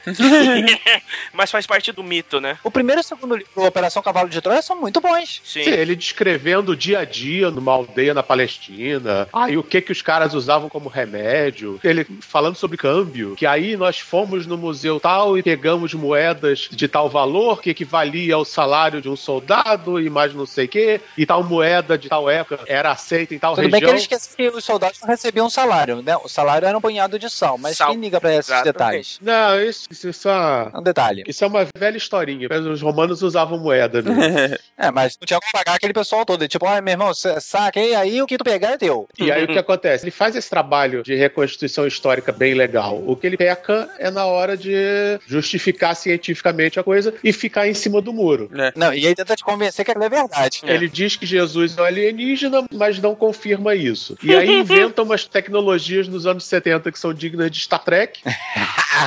Pô, a vara de Moisés, cara. Putz grila. Não, então um mini computador que eu bati tantas vezes e ativei o radar do cajado, que aí identificou um objeto na nuvem durante a crucificação. Eu Falei, aham, aham, 1974, aham. Porque nas sandálias dele tinha um disco ótimo e um pequeno computador que registrava. Eu, Tá, cara, tipo, jura pra mim que isso daí é ficção e eu vou acreditar. Mas, tipo, não, não tenta me convencer, não. o problema do cavalo de Troia, se ele fizesse, tipo, dois ou três e parasse, tudo bem, mas, tipo, ele não parou. Ele já tá em quem? 25, 27? E tudo veio no. Parece a história do Snowden. Tudo veio num papelzinho que o cara enfiou numa cápsula supositório pra conseguir contrabandear. E aí aquele papelzinho tinha o relato. Só que, porra, a quantidade de livro que já saiu, haja papel. Era microfilmado. No terceiro livro, ele, ele encontra outra mala, uma mala de viagem, né? Uma bolsa de viagem, uma sacola de viagem cheia de manuscritos. Eu falei, pô, o cara tava ferrado, morrendo, ainda teve condição de escrever isso tudo. E a mão, e a mão. Ele dá ênfase na caligrafia do Major. Tipo, a mão. É, é, tipo, eu gostei muito- da parte que ele tá em raiva e o Mossad vai atrás dele. Sobre essa biografia, ah, Cardoso, gostaria de falar um pouquinho mais sobre ela? Olha, essa é uma biografia bem legal porque você não vê o dedo do Benítez ali. Você vê um cara que é muito fã do Júlio Verne, fez uma boa pesquisa e fala muito. Fala de vida pessoal, fala das discussões dele com o editor, deixa bem claro que foi o editor que foi o grande responsável pelo sucesso do Júlio Verne. E é uma coisa que é muito deixado de lado. As pessoas acham que o escritor senta a bunda, escreve a história, entrega tudo pronto e vai embora. Só que não, um bom editor é essencial. Sim, verdade. Um bom editor lê o manuscrito, vê onde não tá funcionando, manda de volta com sugestão, sugere alteração na trama. Então, o editor do Verne fazia tudo isso, escolhia quais histórias ele devia escrever, quais ele não devia escrever, e tá tudo isso no livro lá do Benítez. E ele termina ele falando da peregrinação pessoal que ele fazia todo ano no túmulo do Júlio Verne. Pô, que massa, cara. Bacana isso. Esse é fã mesmo. É isso aí, com certeza. Alguém tem alguma piada com o Júlio Verne pra terminar? Não. Não porque Júlio Verne é coisa séria. é verdade. É, cara. Boa.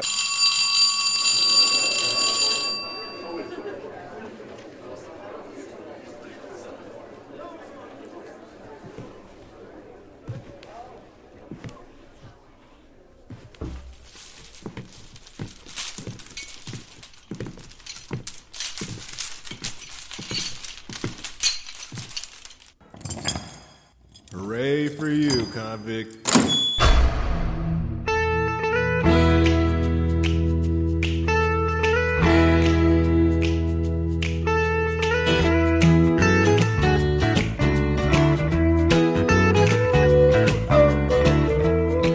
Amigos do Pause, bem-vindos à detenção do SciCast. Se vocês chegaram até aqui, é hora de ler os e-mails. Aqui é Silmar, de Chapecó, e aqui comigo estão...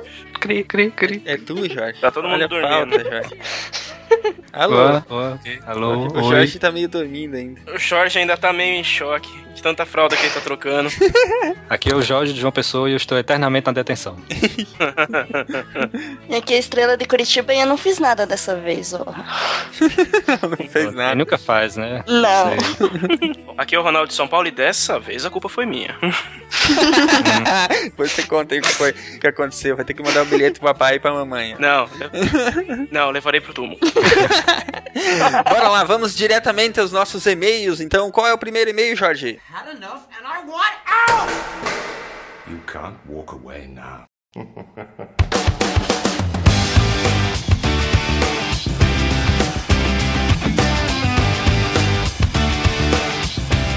É do nosso ouvinte Leandro Seixas, de 29 anos, pesquisador, pós-doutoramento em Singapura. Ele mora em Singapura, mas não disse o que, é que ele está pesquisando. Vamos ver se ele descobre aqui no e-mail dele. Vai que esse é, É. grande. Vamos lá. É, nosso Olá, leitor é internacional, hein? Do outro lado do mundo, hein? É isso aí. Nosso ouvinte internacional lá do outro lado do mundo. Já tivemos português, né? Agora temos um de Singapura. Vamos lá. Olá, pessoal. Meu nome é Leandro Seixas e sou pesquisador no Graphene Research Center. Olha aí. Grafeno, o cara tá É, podendo.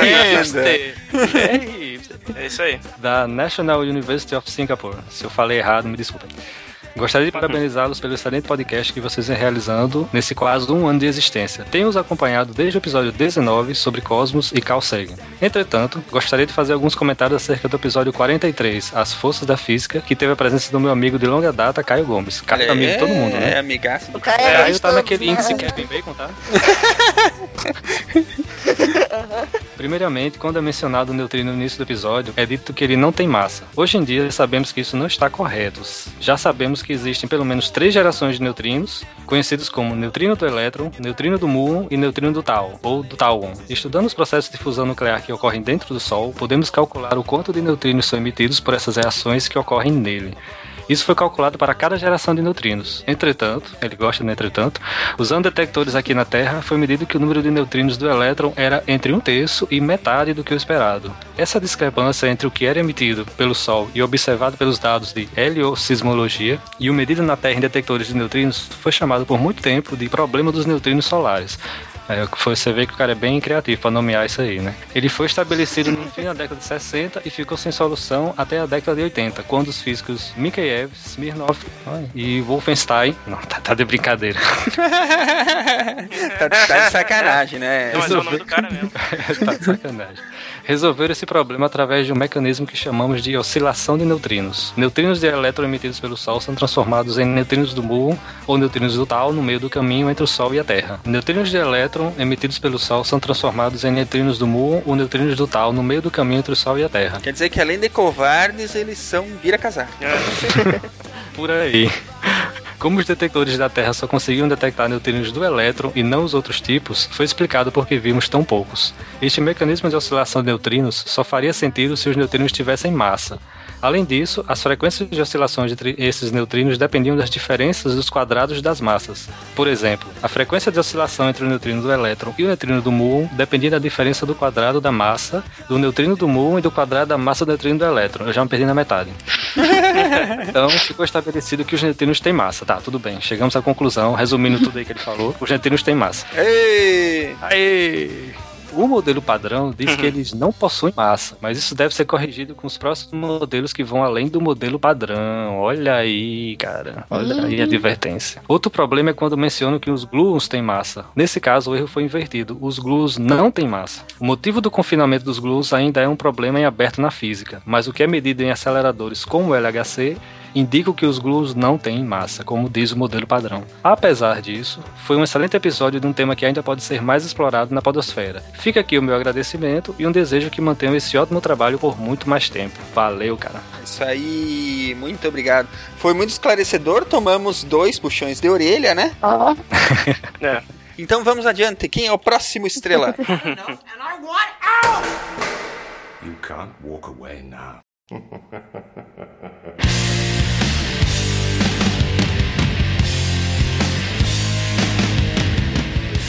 o próximo e-mail é do Nathan Kell. Ele tem 21 anos e ele é funcionário de uma empresa. Boa, ele é, fu- ele é funcionário de alguma empresa. É. E- É, Bento Gonçalves. Conhecendo Bento Gonçalves, ele deve ser funcionário de alguma vinícola. cara. É verdade.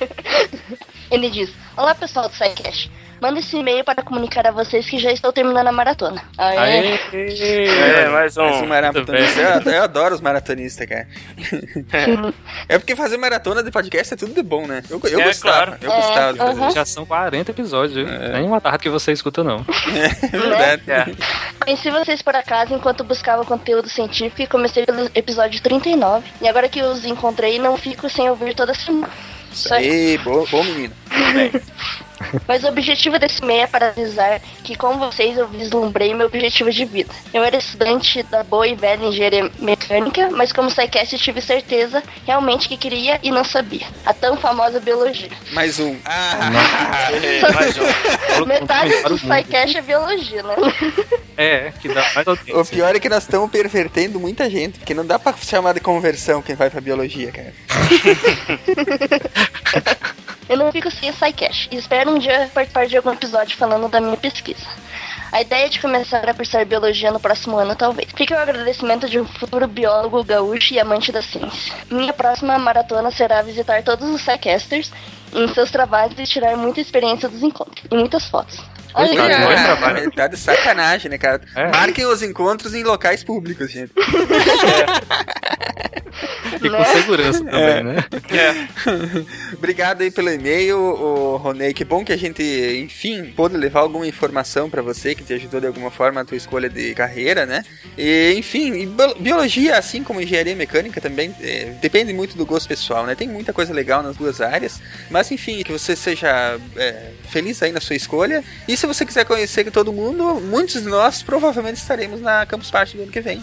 Então, se você quiser ir lá, estaremos todos lá para recebê-lo e conversar, e, assim como a todos os ouvintes do SciCast, né? E tirar foto. Com certeza. Muito bem. E tirar fotos também. Beleza, vamos para o próximo, Ronaldo. You can't walk away now.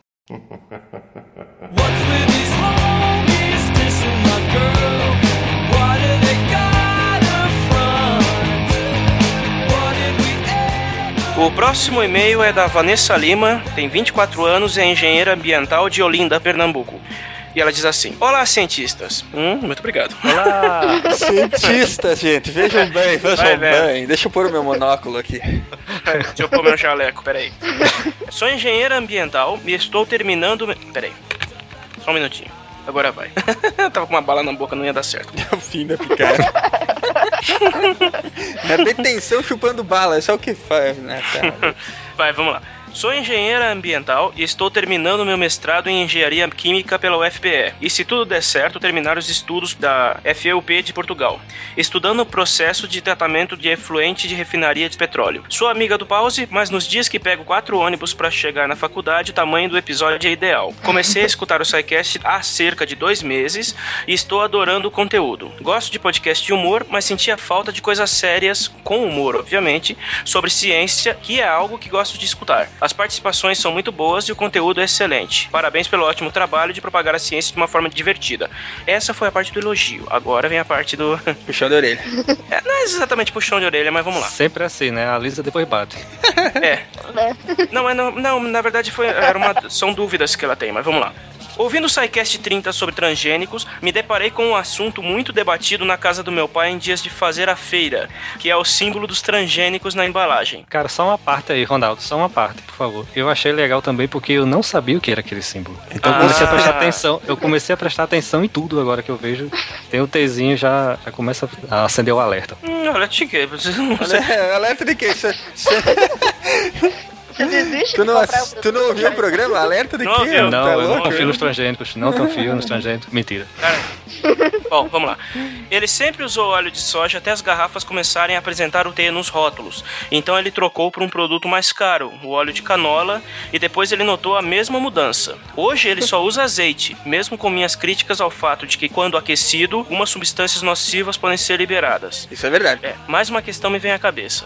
Em algum Globo Repórter da vida. ah, bom. 本 é, escutei algo sobre o fato de quase a totalidade do milho do Brasil ser de estirpe transgênica. No nordeste do Brasil, onde eu moro, existe o costume do consumo de muito fubá de milho e na embalagem há o registro pequeno do uso de milho transgênico, que acho que meu pai ainda não viu.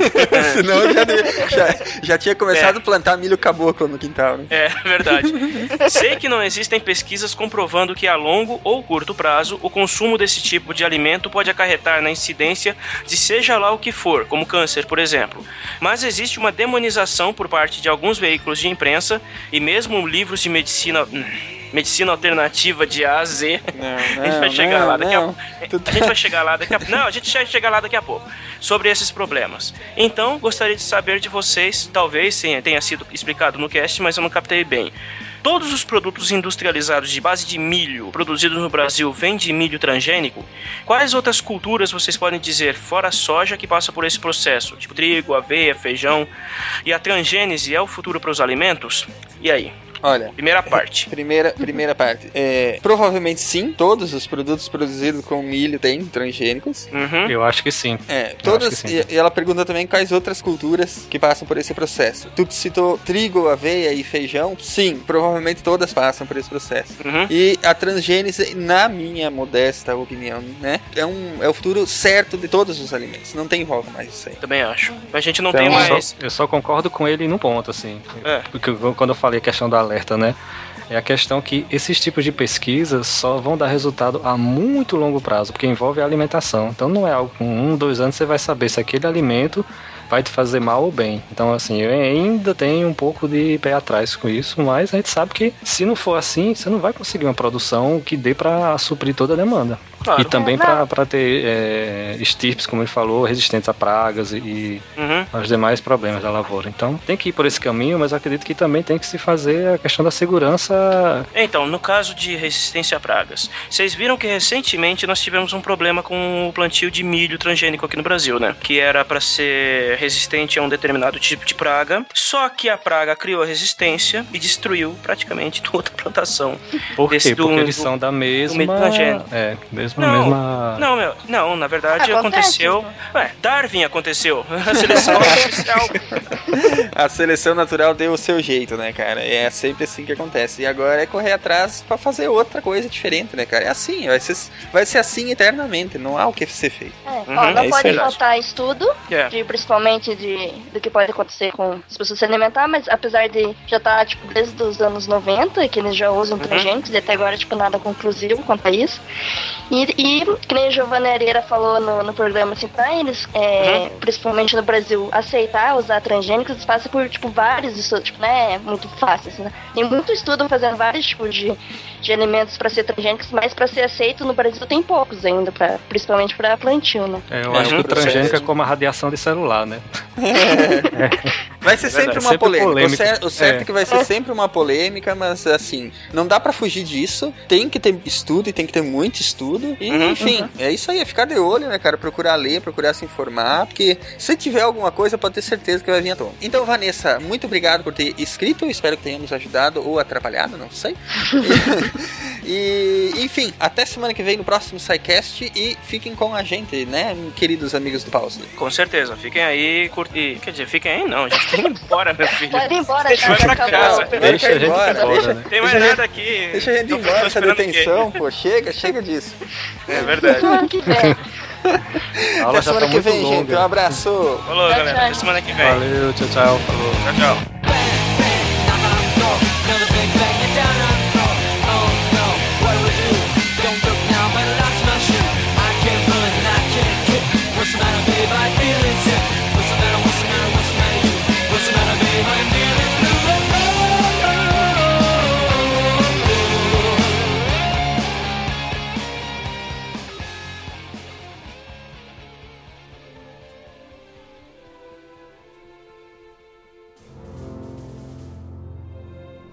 Se a ciência não for divertida, então alguma coisa é errada. Tem que ser divertida, a coisa mais divertida que tem é a ciência.